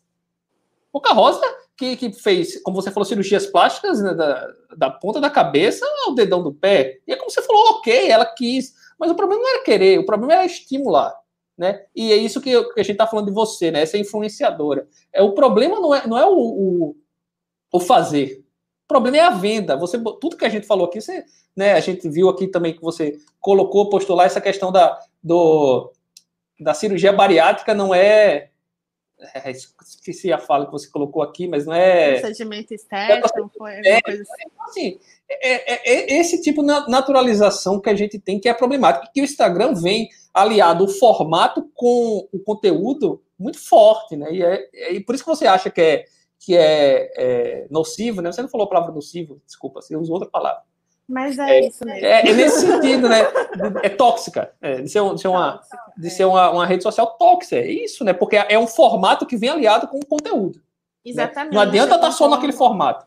Tá? Tem que estar tá naquele conteúdo. Tem que ser a Boca, a Boca Rosa vai fazer sucesso como influenciadora depois que passar por todo o procedimento estético que ela passou. É harmonização facial, é bichectomia, é tirar o bigode chinês, é sei lá mais o que que se faz, né? Então, assim, é, é, é isso, né? Ela consegue, um, ela, atinge, ela tem um teto enquanto não fizer isso. Enquanto ela não fizer a lipo LED, lipo 3D, ela tem um teto. Eu tô, eu tô muito treinado com essas coisas. Eu sou uma pessoa. Exatamente. Tô pensando. Eu, tá eu, eu, eu, tô precisando fazer um, um, um, um, tanquinho aqui. Eu pensei até em fazer uma, uma, tatuagem só o tanque, mas aí não ia dar certo. Eu acho que não ia dar curtidas no Instagram. Então, assim, é, é, quem não tem isso, tem um teto. Se não tiver lipo LED, lipo 3D, bichectomia, harmonização facial agora, né? Harmonização facial, e sei lá mais o que vai surgir, vai surgir. Porque se você chegar no médico com dinheiro e pedir para arrancar um braço, você vai ter que arrancar um braço. E, e no, no Instagram. Tava... Eu estava olhando aqui, porque você falando sobre isso, eu dei uma entrevista ontem e tem um dado que é muito chocante, que é que, de acordo com a Sociedade Brasileira de Cirurgia Plástica, o dado é do, de 2019, no ano passado, é, houve um aumento de 141% nos procedimentos estéticos em jovens de 13 a 18 anos. E, coincidentemente, essa, essa é a idade do Instagram. Então, assim, não é à toa, assim, né? A gente pode fazer uma série de relações relação, eh, com, com relação a isso, inclusive o crescimento desses procedimentos todos que você citou, lipoled e tal. Inclusive, essa lipoled, eu fui ler outro dia, ela é uma coisa que já existe, já tem 10 anos, tinha outro nome, só que aí agora a Boca Rosa fez, a Ariane fez do BBB, e essa Laquem, que tem 3 milhões de seguidores, essa Laquem de 7 milhões de seguidores, e a galera naturalizando essas cirurgias, assim, né?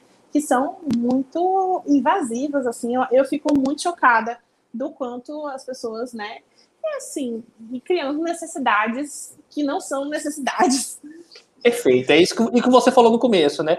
É tipo assim, eu não preciso disso para viver. Pra viver, viver bem, viver feliz, não precisa disso. Mas enfim, só para a gente não, não sair muito também, porque assim, mas são questões que são completamente importantes, porque tem a ver com isso de, de influência, né? É, é, de influenciador digital que a gente está colocando aqui. Você, para quem, quem, quiser acompanhar o Instagram da, da, da Nayana, né? É It's Nayana? It's Nay? Isso, It's Nayana. It's Nayana, né? Você botar na It's Nayana, ITS Nayana, né? Esta é Nayana, e seria uhum. isso, né? Mas enfim. é, esta é Nayana. É, quem quiser acessar lá e vai ver, além, como ela falou, né, além de, de conteúdo voltado para mulheres gordas, tem também muito para empoderamento e voltado para sexualidade, né, por causa das questões bis que você falou, né, que você assumiu. É, mas aí, Dayana, eu queria, só, só fiz uma propaganda mesmo, não era isso que eu queria falar, não. é, eu queria só. É, claro, né, é muito conteúdo bom, né, para além do formato, às vezes está adequada, né, eu vi lá 50 mil, não sei o que, aquelas aqueles números é isso, o formato não tem problema, mas vocês vão ver pelo menos conteúdos é, melhores do que em muitos outros é, Instagrams aí. É, mas, Dayana, só para. Só é, e aí eu vou cutucar um pouquinho o que você falou sobre publicidade. No jornalismo não é muito comum o repórter é, fazer publicidade, fazer propaganda. Como é que é isso? É, é assim, e você trabalha na, trabalhava no Correio da Bahia, que era vinculada ao Grupo Globo, e o Grupo Globo tem uma série de restrição, né, de, de repórter fazer publicidade e tudo mais.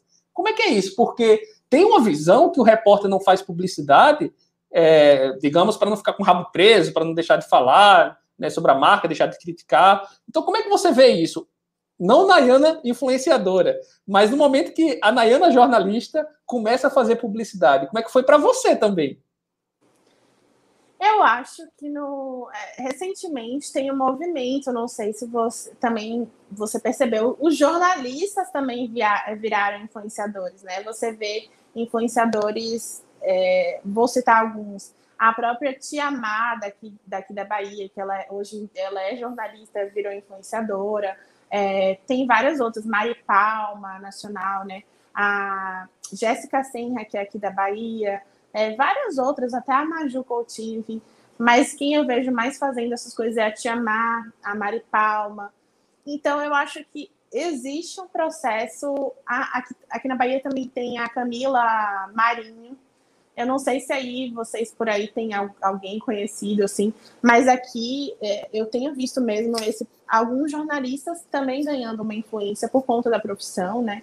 É, eu também, além de falar sobre os conteúdos da minha vida e tal, vira e mexe, eu compartilho matérias, eu falo sobre a situação do Brasil, porque eu sei que algumas pessoas que me seguem também me seguem por conta disso, né? De jornalismo, às vezes eu mostrava um pouco minha rotina no correio, nem dava para mostrar tudo. Mas assim, eu acho que o correio me apoiou também muito nisso, assim.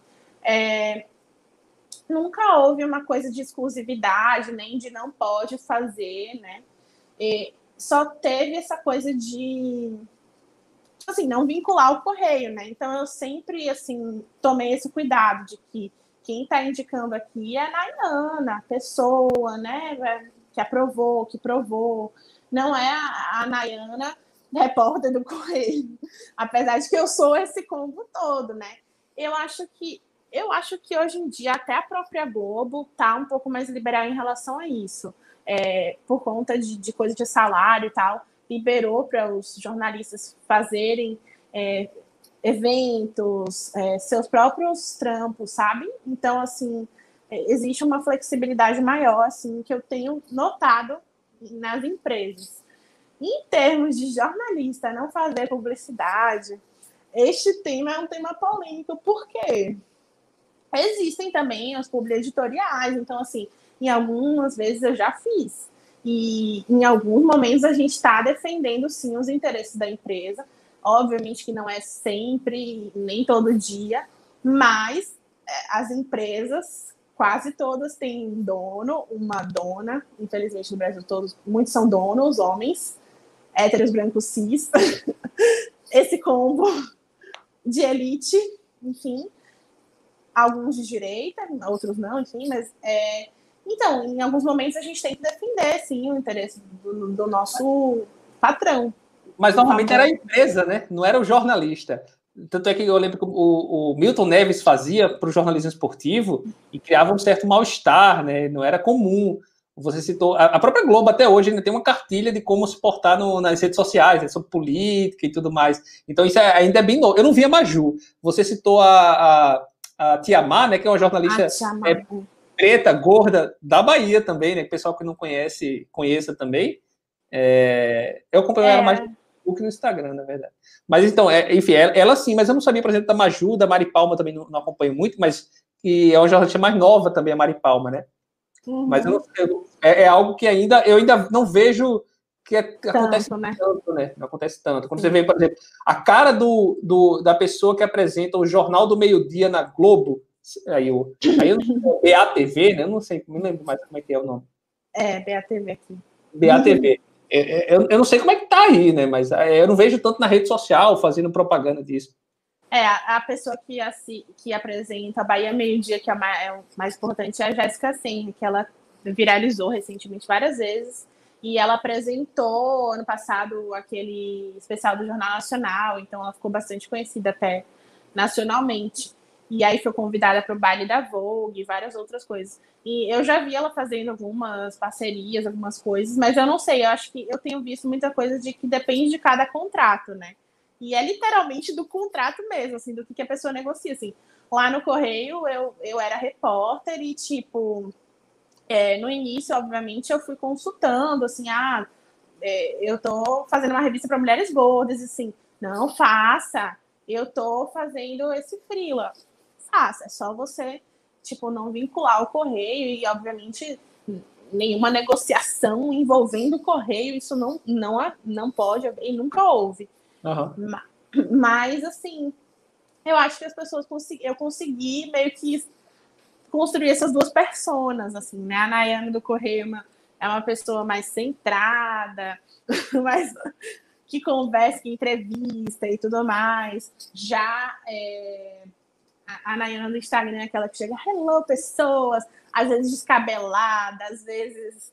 E é isso, é a minha vida, né? Então, eu acho que as pessoas é, aprenderam até a, a distinguir, assim, quem é a persona que tá falando uhum. ali, né, né? Até porque eu acompanho o seu Instagram, né? É, uhum. Stories você posta muito, né? Stories, assim, você posta muito, e é muito do dia a dia mesmo, né? Você tá falando do dia a dia, uma matéria que tá fazendo, ou é, alguma coisa que você tá lendo, né? Uma, uma jornal, matéria jornalística que você tá lendo, alguma dica. Então, assim, é, é sempre. É, e é também, como você falou dessa persona, né? Parece uma persona mais caseira. Né? No sentido assim, a, a persona jornalista é a pessoa da rua pública. Né? Não, que o Instagram não, não seja essa figura figura pública, mas é uma pessoa que é do, do, do privado, né? Você está aqui dentro da minha casa comigo. Sim. Seu, seu é. final da fala falhou. Deixa eu ver se. Oi, oi, tá me ouvindo? Eita. Vamos ver se vou melhorar. Melhorou, não? O programa está nos bloqueando. Não melhorou. Eu, eu acho que ele está querendo que a gente termine. Alô, ele quer oi. nos cortar isso? Você está me ouvindo Não, agora? Continua falhando. Vixe, Maria. Deixa eu Tirar e entrar.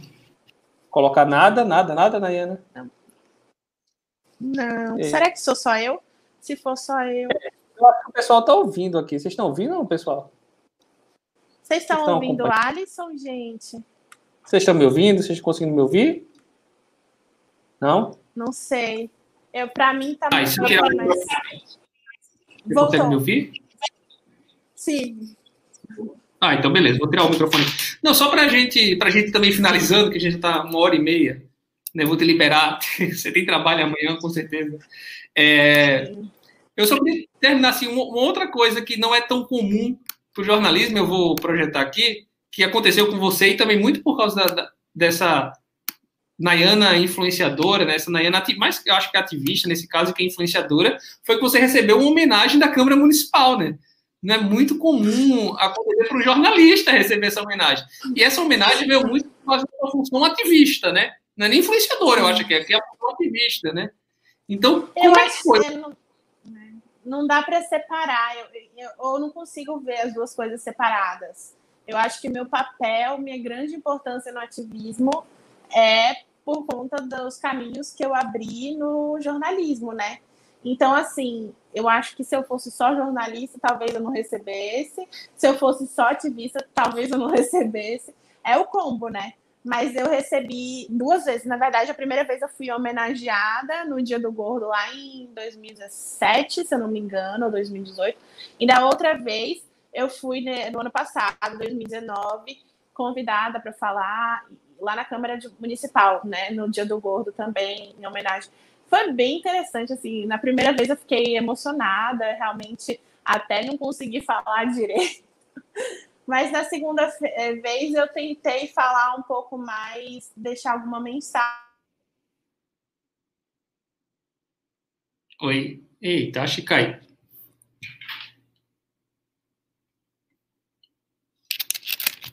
Bom, eu acho Acho que o, o que travou de vez foi lá. Eu acho que deu um problema. Bom, a gente já estava chegando ao final, pessoal. Vou falar aqui com a Nayana rapidinho. Não vou tentar falar com ela no WhatsApp. Só para ela entrar e a gente finalizar.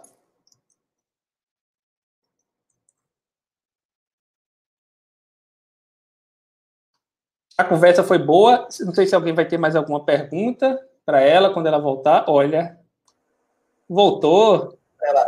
Voltei! Você consegue me ouvir? Consigo, você está me ouvindo? Estamos sim, estamos sim. Você quer concluir o seu raciocínio? Você estava falando sobre né, qual a diferença da primeira vez para agora. mais alguma pergunta para ela quando ela voltar? Olha, voltou. Ela, Ai, meu Deus. Você está no YouTube, né? O YouTube tem um delay. Vou baixar, vou baixar. Ó, eu abaixei o YouTube porque meu celular descarregou. E aí eu não. é, enfim, eu vou concluir o raciocínio, aí eu vou aumentar. Pra, não sei se dá para eu te ouvir. Deixa Eu tô te deixa ouvindo bem. ligar o celular enquanto eu finalizo, porque aí eu tento te ouvir no final. Beleza, É, beleza. então, na verdade, essa homenagem da Câmara, ela foi muito importante para mim, é, mas eu acho que foi um combo, como eu te falei, do ativismo com o jornalismo.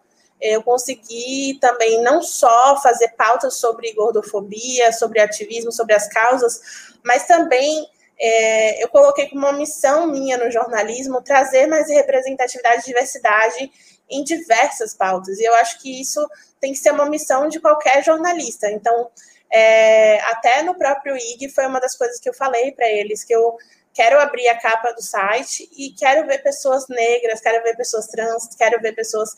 Óbvio que isso não depende apenas do jornalismo, mas depende da sociedade, né? Da gente ter notícias com essas pessoas.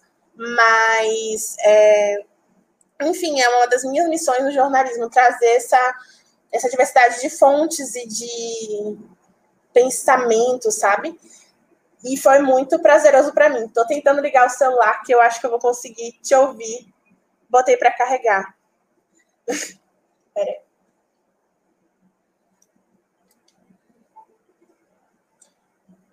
Eu vou sair e entrar pelo celular só para ouvir você finalizar, tá? Peraí.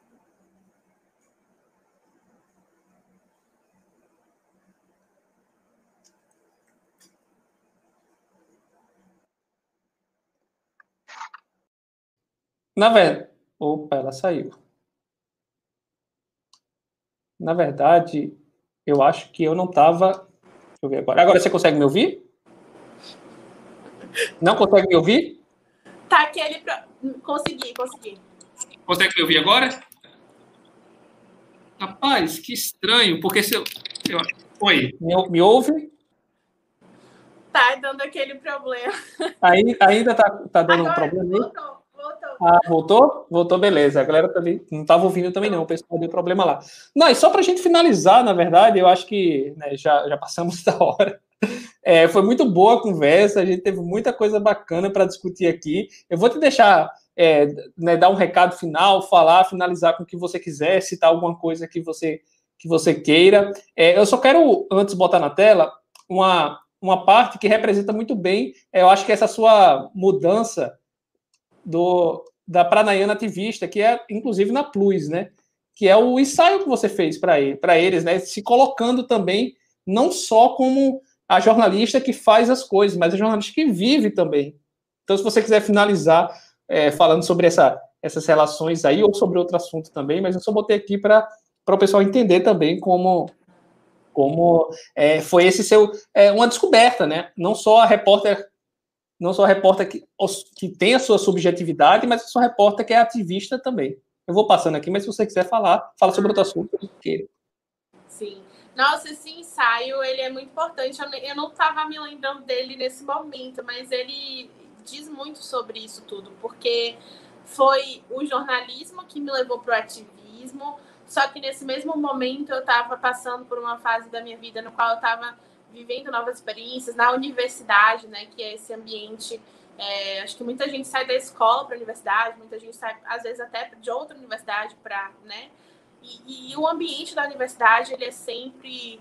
É, eu sinto falta também, às vezes, de voltar lá, porque eu aprendi muito na universidade e me descobri, me entendi enquanto pessoa, né? É um processo contínuo para sempre.